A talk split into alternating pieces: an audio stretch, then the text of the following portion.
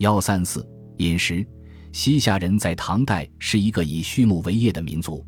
新旧唐书里记载，不知稼穑，土屋五谷，每姓分大小部落，大者万骑，小者千骑，户部统一，各自沿山谷而处，以木为架，以牦牛毛毡或羊皮为屋，处有马、牛、羊、驴、驼，以肉、乳、奶酪为食。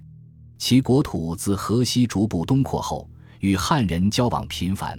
社会经济和生活发生了变化，特别是与汉人交错杂居，也开始经营农业，以致耕稼之事略与汉同。因有黄河灌溉之力，农产品有大麦、小麦、青稞、荞麦、糜粟、稻、豌豆、黑豆等；蔬菜有葱、蒜、萝卜、茄子、韭菜等。西夏前右二十一年，由古勒茂采编的。番汉何时掌中诸中对粮食品种、蔬菜类别以及牛耕、农具都有收集和解释。书中还有很多种生活和饮食器皿，如碗、盘、杯、盏、子、茶臼等。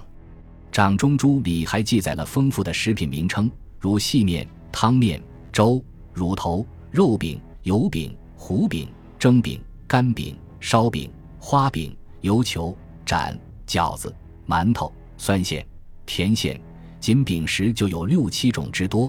看来面食所占比例较大，显然是农业生产发展的结果。在西夏人的饮食中，除饮酒外，饮茶是他们习以为常的事。茶有奶茶和植物茶，茶叶是用茶臼磨碎煮后饮用的。